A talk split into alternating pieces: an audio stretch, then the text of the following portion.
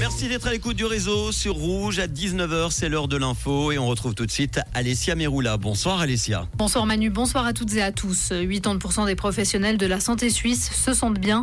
Ce chiffre dévoilé aujourd'hui est tiré des premiers résultats de l'étude Scopica. Elle a été lancée il y a un an par le CHUV, Unisanté et la Haute École de la Source. L'objectif de cette étude, mieux comprendre la trajectoire de ces professionnels et leur vécu, ceci afin de proposer des pistes concrètes pour améliorer leur bien-être.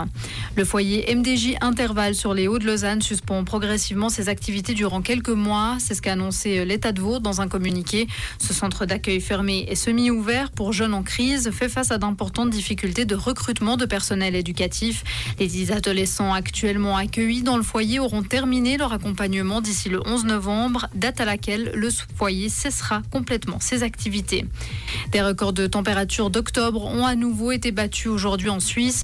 Le thermomètre a grimpé à 22 degrés au San Bernardino, selon Météo News. Météo Suisse s'attend à ce que les températures estivales se maintiennent jusqu'à vendredi.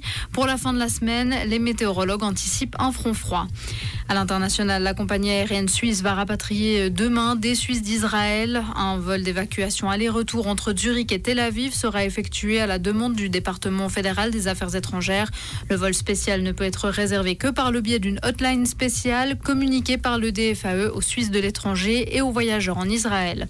Et l'armée israélienne a ordonné aujourd'hui un siège complet de la bande de Gaza contrôlée par le Hamas. L'armée israélienne a annoncé avoir le contrôle des localités du sud du pays prises pour cible. Mais selon le porte-parole de l'armée, je cite, il pourrait y avoir encore des terroristes dans la zone. La guerre a déjà tué plus de 1100 personnes.